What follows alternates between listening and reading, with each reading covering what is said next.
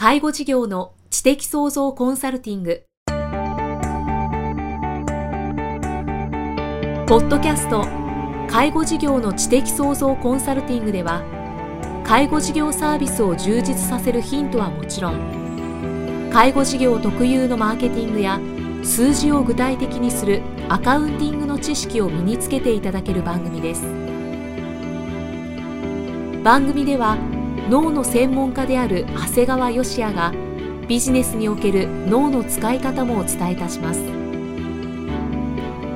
このポッドキャストは成熟期衰退期に向かう介護事業を継続発展させるためのノウハウを提供する医療法人ブレイングループがお届けします。こんにちは、生きみえです。介護事業の知的創造コンサルティング。今回は第117回目となります。長谷川先生今回もよろしくお願いします。お願いします。えー、今回はどのようなお話をしてくださいますか？今回はですね題名としましては家系図を作りました元気な行政書士さんというお話をさせていただきたいと思います。はいはい。実はあのブログでちょっと見させていただきましたけれど、はい、長谷川先生家系図を作られたんですよね。そうなんですよインターネットで見つけた家系図作成本舗っていうので、はい、家系図作成を依頼しまして、はい、もう先日完成して無事届きました。で皆さん家系図っていうとねあのなんとなく自分のおじいちゃんって感じがあるんだけどまあ考えてみると普通皆さんにまず4系統あるわけですよね。うん、うん、要するに、ね、自分のご両親のそれぞれの父方母方を追っていけば要するに4つの名字があるはずなんですね。はい、だからまあ1つの名字だけでもいいんですけども、まあ、せっかくですので、まあ、私の場合は4つの名字、うん、要するに父親の父方母方母親の父方母方で4つの家系を調べてもらいました。はい、でまあ本当に家系図を作っていただいてですね初めて知る名前のご先祖様見つけたりね、んなんか親戚一同の名前が並んでるこう紙を見るとねなんかとても感慨深いものでしてね。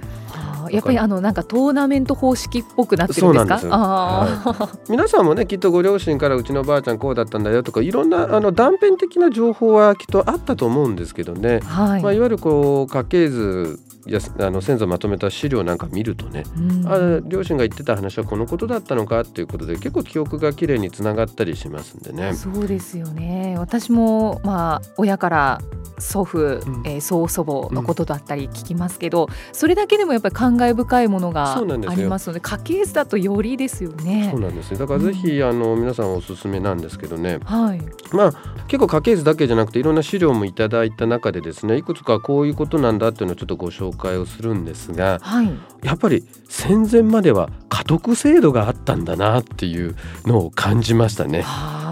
家督制度があったんですよ今皆さんそんな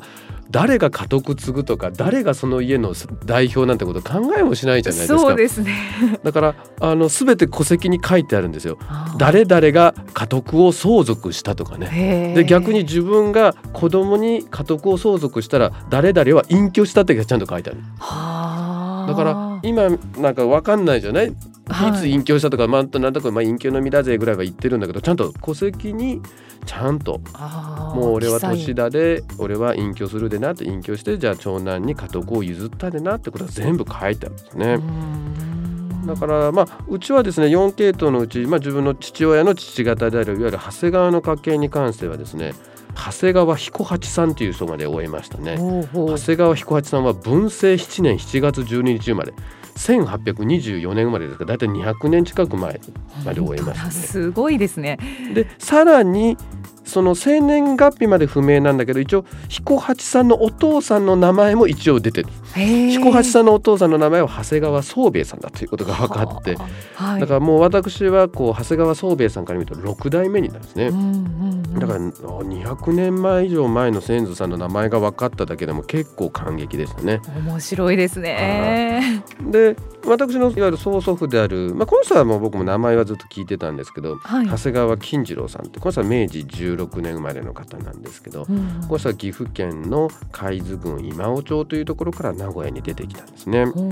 でこれはうちの父親たちも知っておりましてね、はい、1891年明治24年に起こったこう濃尾地震でね、かなりあの辺りが壊滅的にやられてやむを得ず名古屋に出てきたそうですね。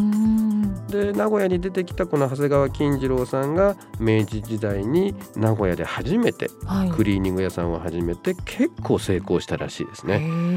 だから一時はかなり不動産を持っておられてっていうのがあって今もそれが若干残ってるからすごいものですね。そうなんですだから今の長谷川の家の礎を作った方であるんですね。ただこれは戸籍見て初めて知ったんですけどもその長谷川金次郎さん3回結婚してましたね。結構多いですね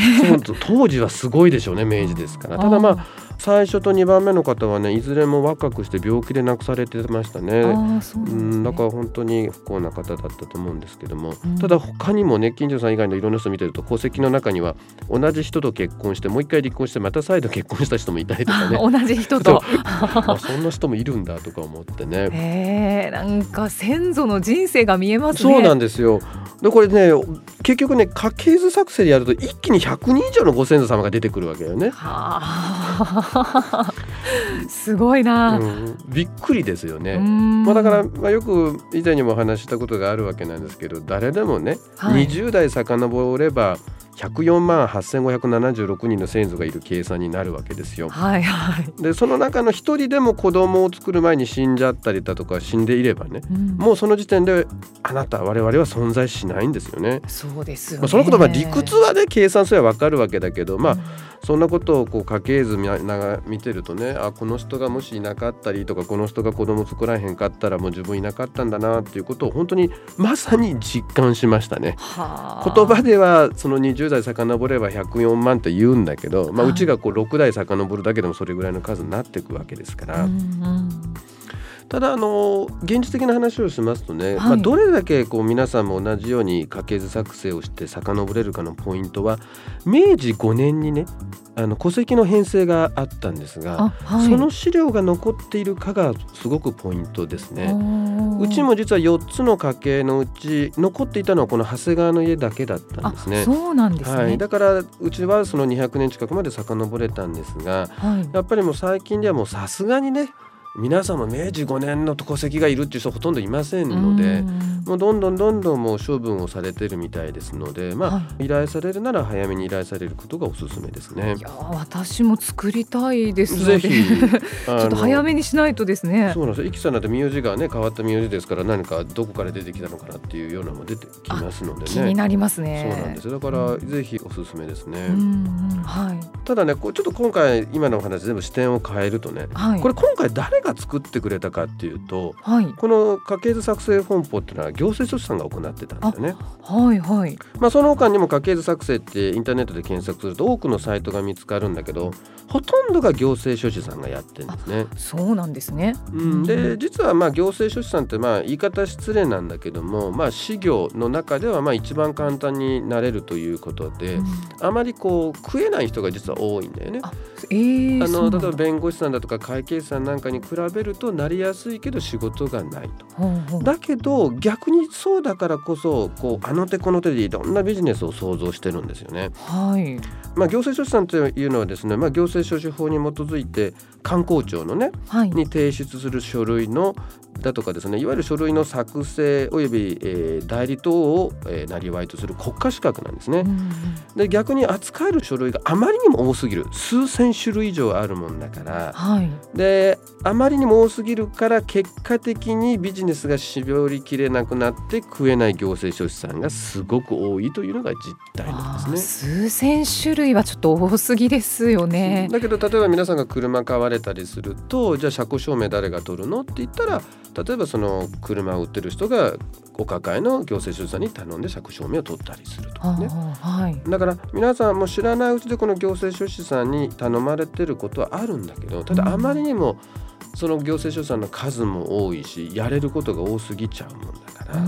だから食えないっていうことがあるわけですね。逆にそうなっちゃうんですね。だから逆に言うと全然食べれない行政書士さんが多いんだけど逆にその中でうまくビジネスモデルを使った人はとんでもなく稼いでるんですよ。おというのは？要するに、はい、昔僕はランチェスター戦略っていうね、はい、弱者と強者の戦略の話をよくしてるわけなんですけども、はい、行政書士さんって逆にいろんなものがあるもんだからこう、うん、ランチェスター戦略を実践しやすいんですよね。うん、だからいろいろできるもものであれもこれも手を出さずに自分の得意領域だけに絞り込んで、うん、その中で、えー、一気にナンバーワンになるとですね一気に強者になる可能性があるんですね。あまあ、浅くっていうことはないと思うんですけれど浅く広くではなくて浅く広くだと何でも嫌になって結局仕事が減ってしまう。うだから逆にこう家系図作成なんてすごい最たるものなわけですね。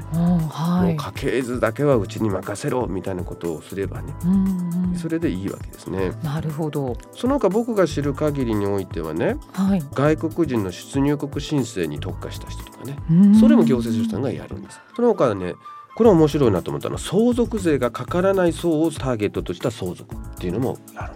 です。僕は今遺言作成っていうのをどんどん広めて一生懸命講演をしてるんだけども、はい、皆さんが遺言作成っていうととか相続っていうと結構こうお金持ちの人をいっぱいイメージするわけですよ。そうですねいわゆる相続税が発生するような人たちね。はい、でも相続税が発生しない人たちだって相続は起こるわけです。そしたらいろんな手続きがあるわけですよね。はい、だから相続税が発生するところには変なし税理士さんだとか弁護士さんたちもみんなが狙っていくわけです。でも皆さんが相続したとか一応名義書き換えとかいろんな手続きあるんです。相続税が払わなくてもね、はい。でもそういう人たちのが世の中には多いわけです。あな世の中の8割から9割はそうだもんですから、はい、でそういった人たちに選のための相続をやる行政出産っていうのはある。へ全くなんか真逆の視点ですね。あの相続税が発生すればねそれ税理士さんに頼んだ方が絶対いいわけなんだけどでも、ほとんどの人は相続税発生しないわけですから、はい、ならそれに特化した行政出産で十分じゃないか。で実際税理士さんよりちょっと安い値段設定にしてあげれば仕事はいっぱい来るということなんですね。はあ、これはすごいんですね。まあこういった行政組織さんの中でもいわゆるトップクラスなのが、まあこれは僕もこのかなり勉強させていただいたプロ法律家のビジネス成功術を書かれたもう金森茂樹さんだと思うんですね。もう金森さんはもう異色の行政書士としてですね、はい、いわゆるこう許認可ビジネスにおいてビジネスを展開されて今や課税所得2億円という素晴らしいです。食えない行政書士さんが多い中でそうなんですね。いろんな本をこの方出されてるんですけど僕が今読んだプロ法律家のビジネス成功術なんかはもうもう法律家というかもうビジネスにとっても参考になるもういわゆる実践的なね、うん、戦略思考術営業法が満載なんですね。だからもう逆にこの人の本は別に行政措置なんじゃない人たちが読んでも十分得るものがむちゃくちゃある本ですね。ですからこれはもう業種関わらず一度目を通されるといい本だと思いますね。はい、まあ、ちなみにねこの金森さんは一応行政書士さんなんだけど、はい、まあ割と行政書士さんには珍しいんだけど東大法学部出て見るよね。えー、やっぱり前回話したにやっぱりこう十分な基礎学力はお持ちなんだなと思って。東大卒ですか。東大法学部卒ですからね。ねまあただいずれにせよね皆様には話戻しますと家系図の作成をお勧めするとともにまあこの元気な行政書士さんからこう学ぶこと、うん、業種関わらずその元気な行政書士さんがどうやって元気なんだろうかっていうところを学ぶのはね、うん、行政書士さんいっぱいいる中でその中で特化するってことは他のビジネスも一緒だと思うんですね。はい、うちは同じ業種の人がいっぱいいてさ例えば建築業界さんなんかでもそうじゃないですか。いっぱいいる中で、じゃあどうやって生きていくんだっていうことの学びになるんではないかなというふうに思っております。なるほど。家系図から行政書士さんのお話になりましたけど、はい、今日も濃い内容でしたね。はい、まあ、とりあえず家系図を早く作りたいという方は作られるといいかと思います。ですね。お早めに。明治5年のがね、処分されるまでにということですね。ですね。長谷川先生今回もありがとうございましたありがとうございました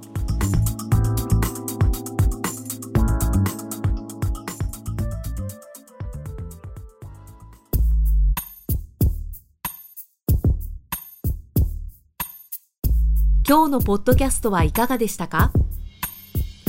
番組では長谷川義也への質問をお待ちしています。質問は「株式会社在宅のウェブサイトにあるお問い合わせフォームからお申し込みください。サイト URL は http コロンスラッシュスラッシュ brain-gr.com スラッシュ zaitac http コロンスラッシュスラッシュブレイン -gr.com スラッシュ在宅です。それではまたお耳にかかりましょう。この番組は提供医療法人ブレイングループ理事長長谷川義也。プロデュースキクタスナレーション生きみえがお送りしました。